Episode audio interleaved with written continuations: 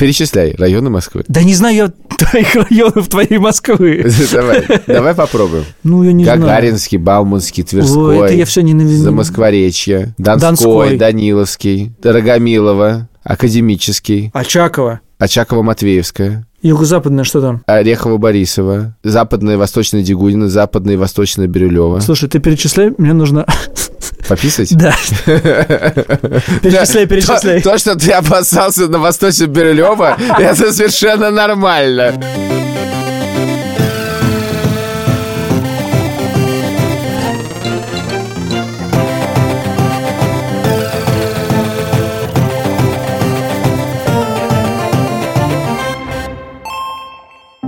Привет! Это подкаст «Деньги пришли» и снова ведущие не изменились. Меня зовут Саша Поливанов. Меня зовут Илья Красильщик. Привет. Альфа-банк, студия подкастов «Либо-либо». Передаем вам виртуальный привет и начинаем. Это сейчас прозвучит невероятно самодовольно и, в принципе, раздражающе. Это выпуск, в котором мы договорились не стесняться. Когда-то Илья Красильщик, мой друг и товарищ, приятель и соведущий подкаста «Деньги пришли», переехал на Кутузовский проспект. Когда-то так давно. Да, год назад, кажется. Меньше. И я говорил, хорошо ты переехал, и рядом работа, и все очень мило. Но сам-то думал, господи, Илюха, зачем ты уехал из центра? Что тебя там привлекает в этом Кутузовском проспекте? И и я держал в себе это чувство. И тут ты переехал на Покровку. И я с чистой совестью могу сказать, хорошо, что ты уехал с Кутузовского проспекта. Мало того, что ты как-то был выключен из мира, так еще и квартира была так себе, а новая хорошая. Лицемер ты, Александр. Человек, который говорил, да, у тебя хорошая квартира, год. Как только я уехал, сказал, мне никогда не нравилась эта квартира. Там вообще неуютно. Во-первых, не понятно, как верить твоим словам. Вот я, например, тебе говорю, у тебя новая уютная квартира. Я просто игнорирую эти слова. Во-вторых, когда ты говоришь, зачем ты уехал из центра? Я могу тебе, в принципе, ответить на этот вопрос. Да, это был отягчающий фактор. Нельзя было тебе сказать ничего про квартиру, потому что ты уезжал, так, Так сказать, у нас было семейное... э, недоразумение. Ну, оно, в принципе, продолжилось и даже оформилось документально. Впрочем, твои оценки любых событий теперь не имеют никакого значения. Я предложил Илье, пользуясь тем, что Илья человек импульсивный, эмоциональный и увлекающийся, И любят подставлять себя публично. короче, честно поговорить о том, как прекрасно жить в центре. Ты много жил вот за пределами, как совсем далеко? Да, я жил в Риге. Это не считается. Короче, я жил три месяца на станции метро Братиславская и год на Первомайской. При том, что это были какие-то прекрасные, хорошие время в моей собственной жизни, но ощущение того, что ты в каких-то выселках находишься, меня не покидало. И ощущение того, что квартира твоя не представляет органического места жизни, а это то место, где ты спишь, а в принципе все остальное время ты стараешься там не проводить. Самое дальнее место в Москве, в котором я жил, был Кутузовский проспект, дом 26. Кутузовский проспект, дом 26, я доезжал до тебя типа минут за 15 на велосипеде. Я очень хорошо помню, что когда я ходил в школу, у меня был друг Миша, и он жил на Беговой, прямо у третьего кольца. И это было очень далеко. У меня как бы есть места в Москве, которые я чувствую прямо, что я дома. Практически как если бы я оказался в квартире. Они, кстати, эти места у меня тоже такие есть, еще зависит очень от времени года. То есть летом количество этих мест сильно разрастается, их становится очень много. Ты просто там в 3 часа ночи оказываешься в любом месте внутри Садового кольца и чувствуешь, что ты дома. Да, да, да, да, да. Ты знаешь, каждый там более-менее домик, что куда, как, что, зачем. Как обои в детской. Да, знаешь? все вокруг там Большой Никитской. Это все прям совсем мое. Очень ценно, что ты идешь по городу, и город в этой части совсем не меняется. И ты видишь, «О, открыли новое кафе, интересно, типа, это вот как дома появилась новая вещь, вот приблизительно таким образом. О, компьютер или... Да, собственно, это же вопрос о том, что ты воспринимаешь как идеальный город. Вот что такое город, в котором ты хочешь жить? Вот... Не начинай. Нет, нет, нет, я, я сейчас не буду этого делать. Ну, в смысле, я уверен на самом деле, что далеко не для всех жизнь в центре города, в центре Москвы, это предел желаний. Почему мне нравится жить на Покровке? Почему? Раз ты спросил. Это не на самом деле там не из-за того, что там есть какие-то кафе, или потому что там есть Ивановская горка, по которой приятно гулять. Да, поэтому тоже, безусловно. Но я вот сейчас поселился там, и а дальше выяснилось, что... Ну, выяснилось, и, в принципе, было известно, что в одной минуте от меня живут Остроменские. Можно к ним зайти? Уже заходил. Выпили водочки, блинов съели. Через два дома живет Зыгорь. В другой стороне живут еще и везде. И как бы ты понимаешь, что этот город заполнил людьми, с которыми ты встречаешься, и ты на самом деле собираешь свой маленький городок, который какой-то своей внутренним микроклиматом живет. Это и в другую же сторону очень хорошо работает, потому что когда твои друзья наносят тебя на карту и знают, что ты здесь, они просто, проходя мимо, пишут тебе в Телеграм, там, старик, зайдем, или пойдем пиво выпьем, или что-то такое. И они знают, что ты здесь, и могут прочертить какой-то маршрут в своих путешествиях, который проходит через тебя. Я хочу тебе сказать, что я не покупаю аргумент людей, которые говорят, что в центре жить дорого, и поэтому мы там жить не будем. И будем жить на 20 тысяч рублей дешевле, но где-то далеко. Потому что мне кажется, что, например, просто отказавшись от машины, ты экономишь гораздо больше. Она, в принципе, очень дорого стоит. И одна машина – это 5 лет жизни внутри Садового кольца. Ну, как бы, конечно, 5 лет жизни внутри Садового кольца лучше, чем одна машина. В смысле, это просто не, так, не совсем так работает. Во-первых, есть люди, которые покупают квартиры. И, безусловно, купить квартиру где-нибудь там будет стоить значительно дешевле. Да. Дело в том, что чем дальше все-таки ты отъезжаешь от центра, тем лучше качество жилья ты получишь за те же деньги, скорее всего. Да, если, нет, это объяснимо. Если тебе специально не повезло. Более того, на самом деле, тут все-таки важно понимать, что я там снимаю квартиру в центре, в Покровке за 85 тысяч, и ты, кажется, за те же самые деньги снимаешь там на Донской, и как бы ты снимаешь за 85... Чуть на... Чуть поменьше. 82, что? 80. 80, хорошо. Ты снимаешь за 80 квартиру, тот район дешевле, чем Покровка, совершенно точно. Да. И для того района ты нашел это по качественной цене, и это как бы рыночная цена, то моя квартира за 85 это вообще не рыночная цена. Ее можно было бы сдать дороже. Причем мы сравним сейчас с Донской. Как бы, да, это, ну, это прям ты живешь вообще на Садовом кольце. Тоже хорошее место. И это реально дорого, да, и это важно все-таки, понимаешь, у всех разное. Например, правда, не всем нужен этот центр. Есть люди, у меня этот центр нужен ради знакомых, друзей, которых встречаю где-то. Если у тебя их нету, и, например, у тебя очень неудобно ехать на работу. Если действительно у тебя нету друзей, то поселись в выселках, чтобы у тебя никогда и не появились. Вот сейчас, я вот сегодня проезжал мимо Тушинской. Аэродром там был Тушинский. Да, где было крылья фестиваль. Да, где фестиваль был фестиваль крылья, крылья да. да, именно так. Там местами строят довольно ужасные дома, а местами стоят очень приятные дома. Или, например, ты смотришь какой-нибудь там Зилард на там реально классно. То есть, вообще-то строят реально очень хорошее ну, прямо то, что называется комфортное жилье, только действительно выглядит хорошо, внутри хорошо, и это правда очень даже неплохо. Помнишь, мы с тобой скатались на велосипедах в мае где-то, да, и доезжали до каких-то набережных, там реально приятно. Да, вот там это, реально кстати... приятно. Просто я там не хочу жить вообще. Это меня не привлекает. А я не знаю, мне действительно кажется, что вот эти новые квартиры, в них приятно, и подъезды хорошие, и какое-то ощущение того, что тебя эта среда любит и уважает но мне настолько комфортнее в каком-то доме, которому 100 или 150 лет, и пусть он меня не, не уважает, пусть у него лифт сломался, и я не знаю, или... Ну, я не знаю, в смысле, я готов жить в новом доме, в новом доме тоже может быть приятно, вот я в Риге жил в новом доме на улице Калияну, было очень приятно. Более того, есть в центре Москвы новые дома, которые, мне кажется, просто прекрасные, их не очень много, но они есть. Дело не в этом, просто это такая московская штука. Ну, я, у меня как бы все детство в центре. Мой папа родился в подвале на улице Чехова, который сейчас Малая Дмитровка. Угу. Мама родилась в Серебряном переулке на Арбате. Угу.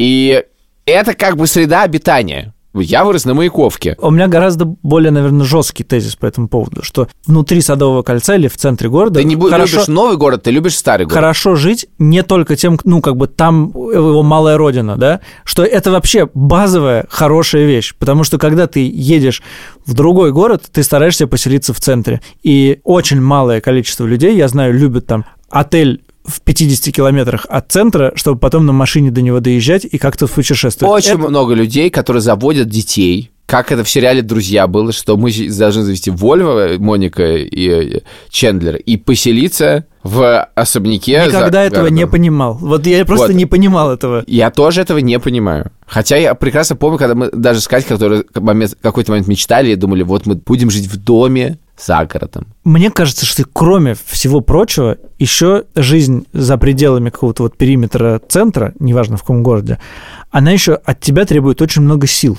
А, в том смысле, что тебе нужно планировать, например, приход в гости друзей или тебе нужно как-то об этом думать. А когда ты живешь более-менее в центре, то все происходит само по себе. Просто люди знают, что ты где-то рядом, тебя позвали, не позвали, ты кого-то позвал, вообще не думаешь о том, как до тебя кто-нибудь доберется. Таким образом можно приятно имитировать нашу жизнь в Риге. В смысле, в этом был дикий кайф. Когда просто человек прошел мимо, зашел, это было на расстоянии вытянутой руки. Не было такого, что нужно куда-то собраться и поехать. Ты можешь дойти. Конечно, в Москве все равно не так, потому что расстояние от твоей Донской до моего Казарменного, ну, 10 минут, ну, такси надо поехать. Ну, нет, а пробки не доедешь. Да, да, да, но там ходит автобус, сейчас э, велосипед появится, с велосипедом вообще все просто. Там мне в горку тебе придется ехать. Ничего страшного, ну, ничего ну, страшного. Ну, езжай тогда. Я еду. Езжай. Еще одним безусловным благом жизни в центре мне кажется, возможность дойти до чего-то пешком. Причем до любого места. До работы, до музея, до кинотеатра, до... Я бы уточнил, возможность дойти до чего-то пешком с удовольствием. Когда ты вообще при выходе из дома рассматриваешь возможность, м-м, можно доехать, можно такси взять, можно на велосипеде, а можно пешком дойти. Ну это же просто класс. Я сейчас ощутил действительно, значит, я встречался в прошлую субботу вечером с нашим другом Ваней, и мы запланировали бархопинг по району. И мой путь до бара на улице Забельная шел, я вышел, значит, из Казарменного переулка. А что за бар на Забельно? Сквот, который вы один раз не сходили, когда мы пьяные поехали после того, как босиком ходили по земле. Не по земле, по снегу. Вот, и мой путь шел через Морозовский сад, оттуда вниз, по лесенке. Знаешь, такая там есть лесенка в Хохловский переулок, mm-hmm. с дырочки, да? Mm-hmm. И ты идешь вниз. Я просто понял, что это не мои самые родные места в городе, но это точно мои самые любимые места в городе. И это так классно, когда ты идешь не чтобы прогуляться, это как бы твой... Вот, сейчас, вот. Это как бы ты идешь, ну, я бы не сказал по делу, но ты идешь как бы... Ты по ходу получаешь да, эстетическое ты по ходу получаешь невероятное удовольствие даже в такую омерзительную погоду. Мы подошли в бар «Сквот», где встретили владельца бара «Сюр». Потом оттуда пошли в бар Веладора. Из него пошли в Бамбуле. Из Бамбуле мы пошли в Веладору. Из Веладора мы пошли в Ладо. А когда мы шли из Ладо, то на углу, где Кривоколенный переулок превращается в Потаповский переулок, мы увидели сцену. Несколько человек били друг другу морды. Несколько, в смысле, больше двух? Четыре или пять. Там периодически подходили новые. Все они явно выходили из бара темы. Дело в том, что когда подошли к бару тему, выяснилось, что там тоже все бьют друг другу морды. Когда кто-то падал, другой его добивал ногами. Ну, мы были довольно пьяны к этому моменту. Зрелище было довольно любопытное и не вызывало у нас сочувствия, потому что совершенно непонятно было, кто в этой ситуации жертва. Они настолько самозабвенно друг друга избивали, что непонятно было, что делать. Но лучше всех поступил Ваня, потому что сцена была такая, к сожалению, не успел заснять. Ваня поднял с земли, протянул, так, значит, очки, говорит, простите, пожалуйста, чьи очки? Кто обронил очки? Говорю, Аня такая, да ты, простите, чьи очки? Такая сцена. Сцена в Потаповском переулке. Вообще, ты дрался когда-нибудь в Москве? А... С незнакомыми людьми? Хорошее уточнение. А, ну, один раз почти. Я сейчас буду рассказывать про историю всех своих драк в Москве. О, господи. Всех своих драк. Всех своих двух. двух драк. Нет, я ехал э, на матч «Спартак» ЦСКА в вагоне метро с спартаковскими атрибутами. Так.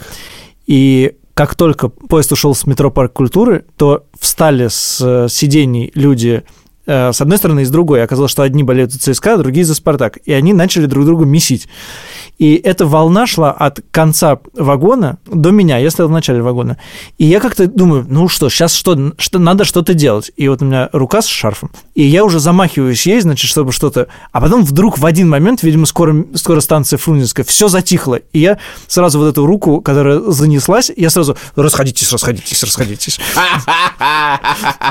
Типа нехорошо. Все? Больше не было ничего в твоей жизни? Ну, еще меня били фанат ЦСКА у дома, но это был в седьмом классе. И кажется, все. Ладно, можно я расскажу все сви- три свои драки? Давай только те, которые внутри Садового кольца. Две внутри и одна снаружи. Но, видимо, снаружи ты хочешь рассказать. Да, это единственная из этих драк, которые я горжусь. Давай. Значит, драка внутри Садового кольца номер один.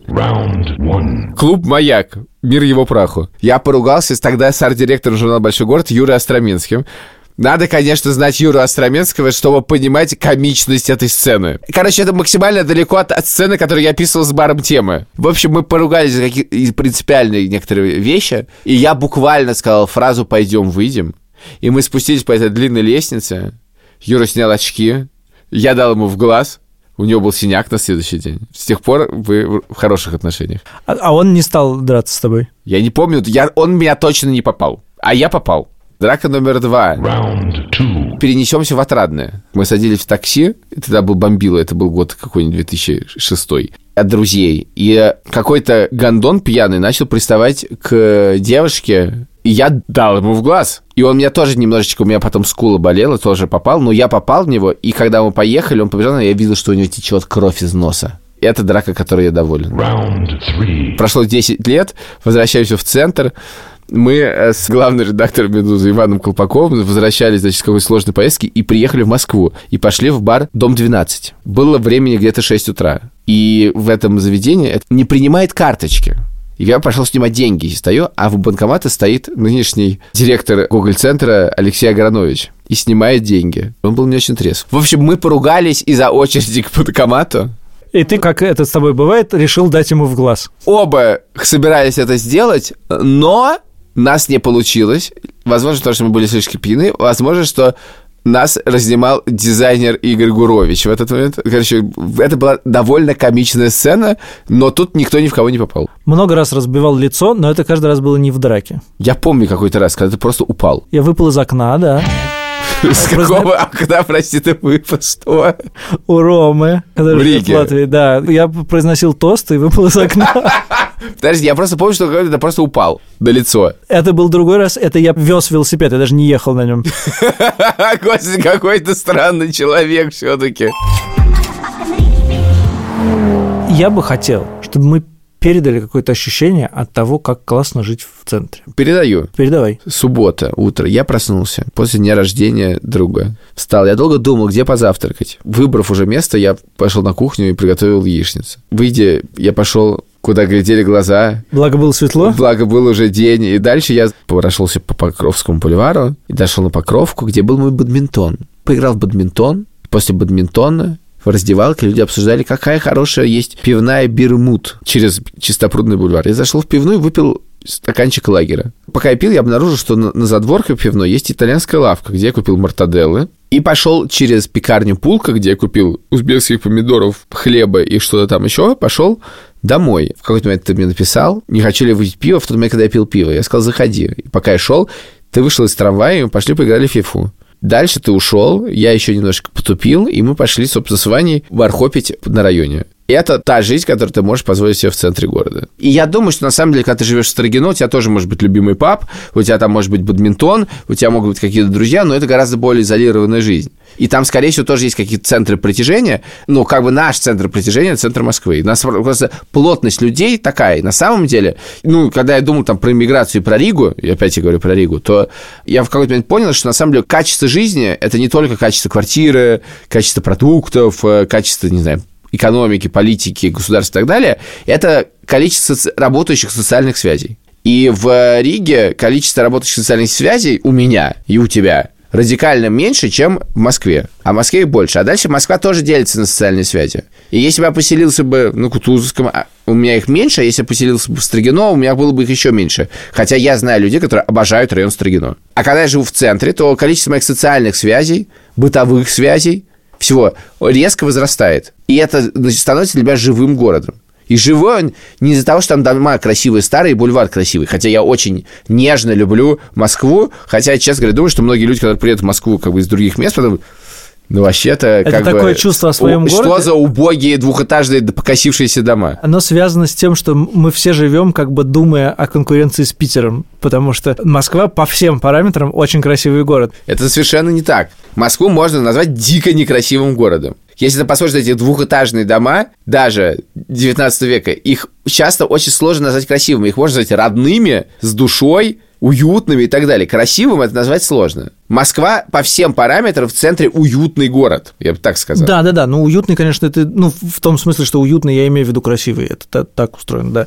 Я вспоминаю какой-то выходной, когда мы жили на Павелецкой, я утром взял собаку, сел в трамвай и поехал через реку на бульвары. И я знал, что со мной что-нибудь случится хорошее. Какие-то люди появились вокруг, мы с ними стали гулять, потом они куда-то исчезли, Потом появился Ваня, мы пошли к нему домой, потом был покер, и, в общем, я вечером вернулся домой. И вот эта вот штука, когда ты можешь весь день провести на улице, и с тобой постоянно происходят какие-то социальные связи, это тоже очень классная вещь. У нас был первый выпуск нашего первого подкаста про то, где лучше жить в большом или в маленьком городе. Побег из Москвы для любого человека, который живет в Москве, особенно для человека, который живет и вырос в Москве, это вещь, про которую, мне кажется, все постоянно думают. Мы сейчас обсуждаем, как создать в большом городе свой маленький город. Нам очень легко его создать Так в центре это- да, это очень тоже важная другая мысль, что город для меня лично, мне очень хочется, чтобы город был соразмерен мне. Поэтому я не могу и в высоту, поэтому мне очень сложно в высоких домах, и не знаю, как бы я существовал в Нью-Йорке. И в ширину. Мне очень хочется его как бы ограничить, чтобы он не выходил за рамки, потому что такие рамки слишком большие. Я не могу такое. И так, так мне слишком сложно. Я тогда кажусь себе очень маленьким. Когда в школе мы ездили по обмену в Германию, и немцы приезжали к нам, там один из мальчиков нем- немцев кто-то спросил после поездки типа в Москву, как ему, и он сказал, мне было очень странно, потому что все было очень большое, а я был очень маленький. Вот-вот, я это такое, немец. конечно, ощущение в Москве есть, и в этом смысле есть люди, которые живут там за городом. Почему они живут за городом? Почему они живут около этого города? Что это мегаполис, и в это- ну, как бы от этого, на самом деле, ты много получаешь. Работу, деньги, жизнь, энергию и так далее. Но ты хочешь жить за городом, потому что там лес, природа, тишь, гладь, Божья благодать. В этом смысле нашим загородом, в этом мегаполисе, является центр Москвы. Ты дошел до каких-то высот в этом выпуске. Ну, потому что это наш маленький микроклимат, в котором тихо, спокойно бульвары, дворы. э. Московский центр тихий. Это важно. Московский центр очень тихий. И э, он очень уютный. И ты, на самом деле, не чувствуешь в центре Москвы, что ты живешь в 15-миллионном городе. Ты это можешь почувствовать на площади трех вокзалов каком-нибудь, да? На Беларусь, да много где это можешь, не буду сейчас перечислять. На Садовом кольце ты тоже можешь это почувствовать. Но центр тихий. И мне даже обидно, что моя маленькая мысль, которую я хотел сказать, настолько как бы меньше этой и не такая изящная. Тем не менее, я скажу.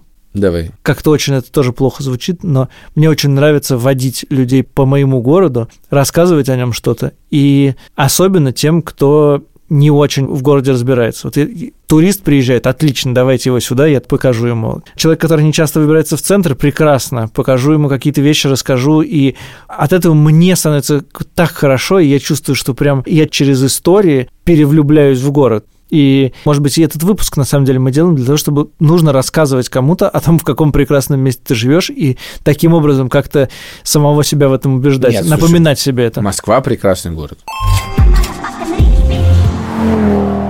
Я на прошлой неделе покупал карту Москвы в подарок, большую такую на стену, где все дома, которые есть в Москве, раскрашены разными цветами в зависимости от того, когда они построены, в какую эпоху они построены. И я в очередной раз поразился, какой же огромный город за пределами того, что я знаю. Просто невероятный. У меня есть ощущение, что есть два города всего. Потому что район Отрадного, поправьте меня, если я не прав, мало чем будет отличаться от района Первомайской. Это очень разные места. Прямо совсем, совсем, совсем. Район Первомайский, район... Отра- Вот ты просто еще такие взял вещи. Первомайская, это там Измайловский парк. Очень интересно выглядящий город. А если ты вот поедешь по набережным, там съездишь там в районе Тозиларта, посмотришь на эти набережные, буквально выйди за пределы третьего кольца и посмотри, что там происходит. Очень интересно. Там, и более там, это правда выглядит очень хорошо. И интересно, что на самом деле наш вот этот консервативный мирок, который на самом деле не, во всем нравится, вот это вот, мне, например, не, не очень нравится идея, что, например, все нужно сохранить. Мне не, не кажется это. Более того, это должно быть, должны быть люди, которые так считают, но я не хочу быть этим человеком, потому что, в принципе, я считаю, что очень важная на самом деле особенность Москвы – это эклектичность ее. У Москвы нет проблемы с тем, чтобы все сохранить. И кроме того, у Москвы нет проблемы, что вот здесь историческая часть, здесь мы ничего не трогаем, а здесь вот э, можем построить. Да, но все перемешано, и всегда перемеш- перемешивалось. Я хотел сказать, что вот там, где мы живем, очень многие вещи, которые сейчас происходят в Москве, мы не замечаем. Ну, как бы, что до нас донеслось? Провода убрали, улицы положили, действительно, вот это больше. Парковки сделали. Улицу но- положили, это в смысле э, ну, плитку? это плитку положили, да. Нет, ну там еще много чего случилось, но вообще-то в Москве идет какого-то абсолютно запредельного масштаба строительства. Метро, например. Сколько там новых станций метро появилось? Хотя там насыщенность совсем, например, не как в Париже, да? Да-да, метро стало в два раза больше. а там что-то происходит. Да. Или там, как в Отрадном, ты говоришь, эти многоэтажки советские, по 70-х годов, там, 70-х годов. А там какие-то совсем другие уже там среда. Ты вот посмотреть на эти там дома, там вообще лю- совсем по-другому как бы жизнь стала быть устроена. Ну, то есть, как бы там все поменялось, очень сильно, очень много что случилось. Я уж молчу про это замечательное явление под названием «Новая Москва», а мы тут как бы сидим, как будто ничего не происходит особенно. Кстати, а не позвонить ли Лёше? Или не кстати.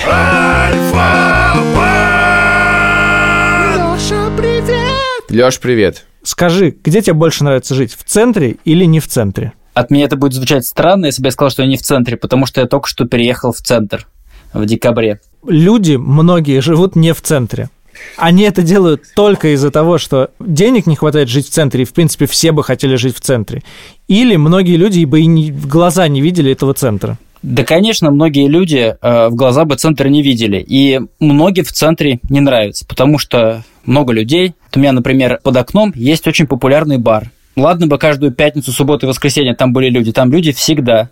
И поэтому, очевидно, там э, вечером не открыть э, окно.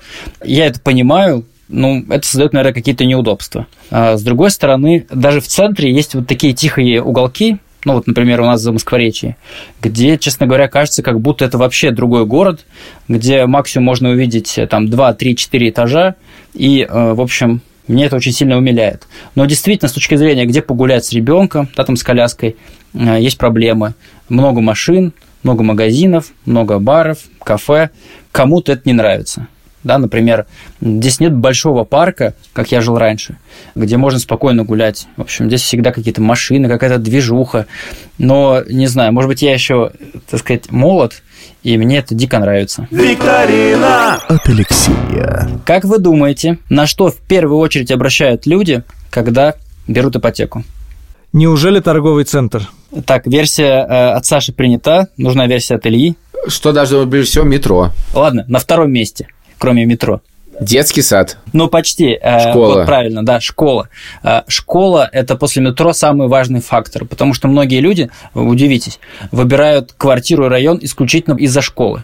Это из именно определенной школы, не школа вообще рядом, а именно школа, про которую я, покупатель, знаю, что она хорошая. Абсолютно так. Именно определенная школа с хорошими учителями, как правило, да, там, ну и в принципе, чтобы она была не развалена, это тоже очень важно. Мне кажется, можно бизнес на этом делать. Если у тебя хорошая школа, ты повышаешь стоимость квадратного метра вокруг себя, и значит можешь получать Да. а, Так- от застройщиков субсидии. В смысле, так делают девелоперы, и так работает, в принципе, Америка. Наличие хорошей школы очень сильно влияет на цену недвижимости. Ну, кстати, это интересный фактор. Например, э, близость хорошего детского сада, ну, по крайней мере, в Москве, не является фактором выбора, потому что, как ни странно, в Москве большинство детских садов считаются хорошими. Однажды я отправил своего ребенка в районный детский сад, и не могу сказать, что это была хорошая идея. Хотя по всем параметрам было неплохо. Да. Бывает, но в целом, во-первых, их достаточно много по Москве. Это очень просто. На, на самом деле, Леша, это не только вопрос качества детских садов, а вопрос того, что требования к детскому саду гораздо меньше, чем требования в школе. Ну, на самом деле, просто потому, что в детском саду дети меньше, проблем меньше, и главное, там ни к чему не учат. Ну да. А в школе уже начинаются вопросики, да. А в университет пусть сам ездит. Да. Хорошо, слушай, а может быть что-то на третьем месте еще есть? А ну а третье это, как правило, парк или сквер, где можно гулять, да, с детьми либо сами. То есть какие-то вот такие общественные пространства.